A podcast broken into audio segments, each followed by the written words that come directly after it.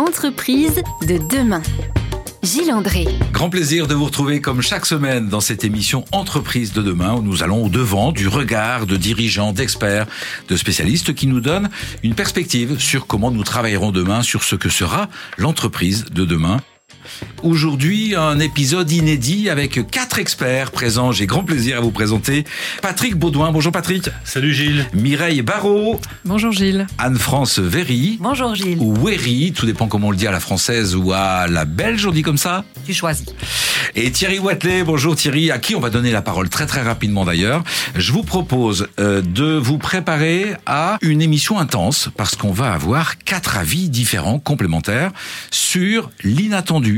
Comment fait-on quand on ne sait pas? À tout de suite. Entreprise de demain. Gilles André. Quatre experts donc avec nous aujourd'hui dans les studios d'Airzen Radio. Que fait-on quand on ne sait pas? C'est ce que l'on va demander donc à Patrick Baudouin qui est spécialiste des marques en entreprise. Il fait quoi en deux mots?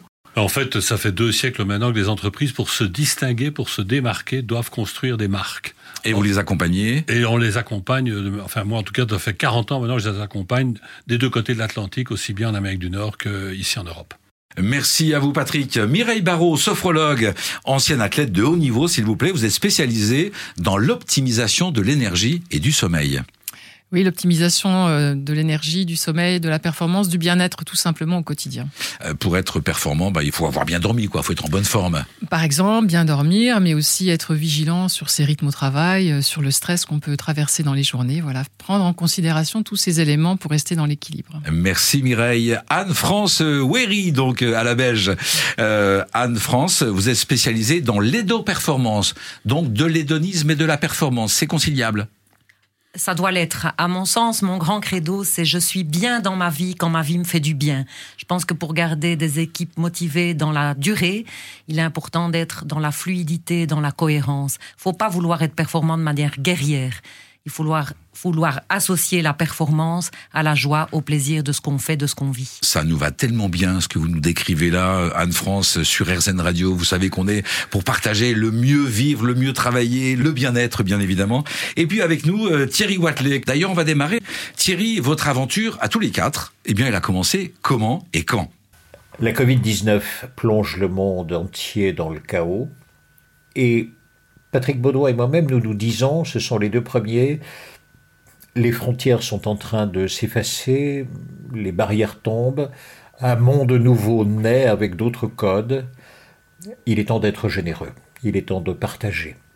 Et c'est ce que nous avons décidé de faire, d'abord à deux, puis euh, Anne-France Véry est montée dans le train en marche, et ensuite euh, Mireille Barrault a fermé la porte du dernier wagon, le, mouvement était complet et et nous avons avancé.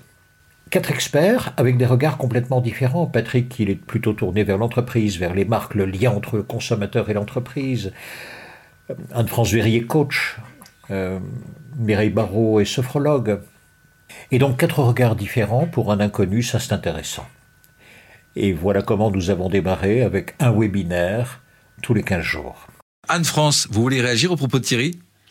Oui, un inattendu, mais qui en, qui en appelle énormément d'autres, parce que pour moi, euh, cet inattendu du confinement était une grande répétition générale de tous ceux qui entrent sur scène. Et ce qui me vient, c'est que enfin, nous pouvons donner un rendez-vous aux nuances. Et ça, ça me fait un plaisir fou. Ça a été un travail de dentelière de pouvoir observer ce qui se passe, observer pour se dire que on passe par des émotions tellement différentes dont il va falloir prendre soin. Nous entrons dans l'ère du prendre soin. Est-ce qu'on a le temps? Est-ce qu'on a les moyens de prendre soin euh, les uns des autres, de nous-mêmes, de nos entreprises aussi? Mireille? Oui, effectivement, parce que quand l'inattendu se présente, euh, on peut rentrer dans un état de sidération. D'ailleurs, la sidération a été vécue euh, dans les entreprises, par chacun d'entre nous également, dans ce moment si particulier. La sidération, elle inhibe l'action. C'est intéressant de comprendre aussi que si on, apprivoise cette capacité à rencontrer l'inattendu, on peut dépasser cet état de sidération pour aller vers des actions appropriées. Ça veut dire qu'on doit accepter de, de, vivre ce temps de sidération? C'est une étape. C'est une étape hein, dans, dans, le, dans ce genre de situation où on est finalement exposé à quelque chose qui est peut-être un peu extrême dans différentes euh, dimensions. Euh, cette première étape de la sidération, euh, elle est nécessaire. En tout cas, elle va être une étape, la première. Merci à vous Mireille, merci Anne-France. Patrick Baudouin. euh, oui, Gilles. En fait, la, toute crise fonctionne de la même manière. Euh, en observant les crises du dernier siècle, on voit que on commence par une période de sidération et la Covid-19 a été cette période-là. Et après, on s'installe dans ce qu'on appelle une période d'anxiété et d'adaptation. Et en fait, ce qui est intéressant à voir, c'est que cette fois-ci, on a eu la Covid-19, on a d'autres crises qui se sont ajoutées, les approvisionnements, une guerre géopolitique maintenant, les problèmes de l'énergie et la crise climatique. Donc, on rentre dans une période longue sinon de sidération, en tout cas de nécessité de s'adapter. Et ça, c'est vraiment un très gros défi qu'on n'a pas connu, en fait, depuis la Seconde Guerre mondiale. Vous nous aidez à réfléchir, à trouver un modèle ou une méthode pour mieux gérer l'inattendu? Une posture, ça, je pense. Euh, la posture de l'ajustement créateur, pour moi, elle est primordiale. De pouvoir s'ajuster, mais en permanence, en fait. Être vraiment dans cette, euh, dans cette dynamique de pouvoir euh, rendre une solidité à tout ce qui est en train de s'évaporer. Et c'est cet ajustement créateur dans notre leadership qu'on doit pouvoir adopter. En fait, on, bascule maintenant dans un mode d'agilité. Je pense que les modèles reproductibles qui nous ont aidés à traverser les crises précédentes seront de moins en moins reproductibles. Donc, ça nous oblige à rentrer dans une euh, aptitude, dans une posture, comme dit Anne-France, de, je dirais, d'une certaine agilité permanente, d'une résilience. Et c'est sûr que ce n'est pas le mode habituel des entreprises. Donc là, il y a, je dirais presque un défi culturel en termes d'aptitude. Nous allons développer cette agilité ensemble grâce à vous après cette petite pause musicale. À tout de suite. Entreprise de demain. Gilles André. Retour dans les studios d'Airzen Radio avec nos quatre experts qui ont pour point commun d'intervenir régulièrement pour l'APM, l'Association pour le progrès du management, et qui ont donc partagé pendant plusieurs mois leurs expertises, leurs observations, leurs propositions sur comment gérer l'inattendu et les différentes crises successives qui nous arrivent. D'ailleurs, Thierry Watley, qui fait partie de ces quatre experts, euh, peut nous partager maintenant son regard sur l'angle de la raison d'être. Thierry. Bah, avant la Covid, chacun était installé dans sa routine. Et c'est cette routine du quotidien qui est venue perturber euh, ce microbe en question. Alors à partir de là, chacun réagit, les entreprises comme les individus. La seule question, c'est de savoir euh, comment réagir, enfin quelle est la bonne réaction? Et nous arrivons assez vite à cette conclusion que la bonne réaction, c'est d'écouter la raison d'être à la fois pour les individus et comme pour les entreprises. Pour les individus, c'est une seule question, c'est je fais ce que je fais pour qui finalement? Et par exemple, les quatre ici autour de la table, nous avons répondu. Nous, sommes, euh, tout ce que nous faisons, c'est pour le bien-être d'autrui. Que ce soit nos clients, que ce soit les entreprises, c'est toujours vers l'autre. Donc, que l'on soit dans la Covid ou pas, la réponse restait la même, ce n'était que des modalités différentes. Et pour l'entreprise, c'est à peu près pareil. Si je vais vite, l'entreprise, sa raison d'être va se situer dans trois dimensions. La première, c'est sa pérennité économique. La deuxième, c'est tout le soin qu'elle va apporter à ses collaborateurs, la préoccupation incessante qu'elle aura pour son écosystème, c'est-à-dire ses clients, mais également ses fournisseurs, les parties prenantes, comme on dit, et puis il y a la Terre, il y a la planète, le vivant.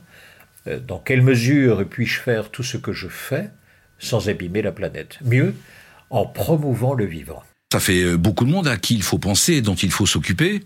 Patrick les crises multiples qui se sont, euh, je dirais, superposées depuis maintenant trois ans font que, en fait, tout le monde est affecté. D'abord comme individu, comme le dit justement Thierry, mais aussi comme salarié, comme chef d'entreprise, en fait, comme être humain, comme citoyen. Et c'est là que la notion de raison d'être, qui est une notion qu'on pourrait penser plus dans le domaine du spirituel, de l'intellect, etc., ben ça devient une notion beaucoup plus fondatrice et beaucoup plus importante à visiter pour être sûr qu'à travers ces, je dirais, ces bousculements de la de l'histoire, on soit capable de quand même euh, trouver, sinon une orientation, en tout cas être capable d'avancer à travers euh, ces incertitudes.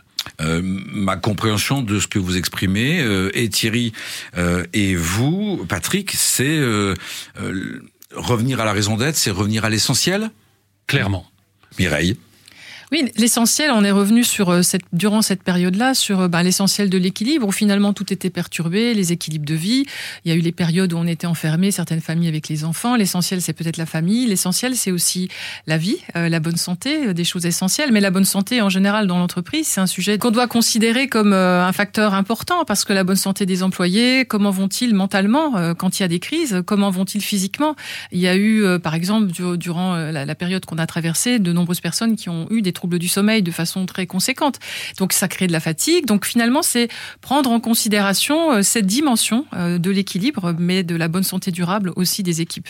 Anne-France Oui, nous avons deux besoins universels et fondamentaux. Celui qui me dit l'inverse, mon œil, c'est l'amour et la reconnaissance.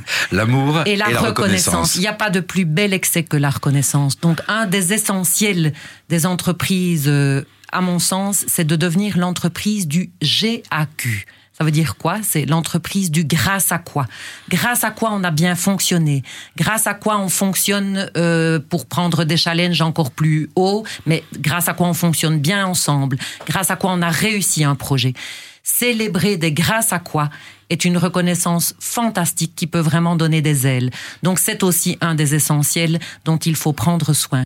Ce grâce à quoi c'est euh, euh, c'est parce qu'on a une bonne raison d'être c'est grâce à cette formulation précise de la raison d'être que l'on peut euh, s'adapter au mieux aux situations inattendues?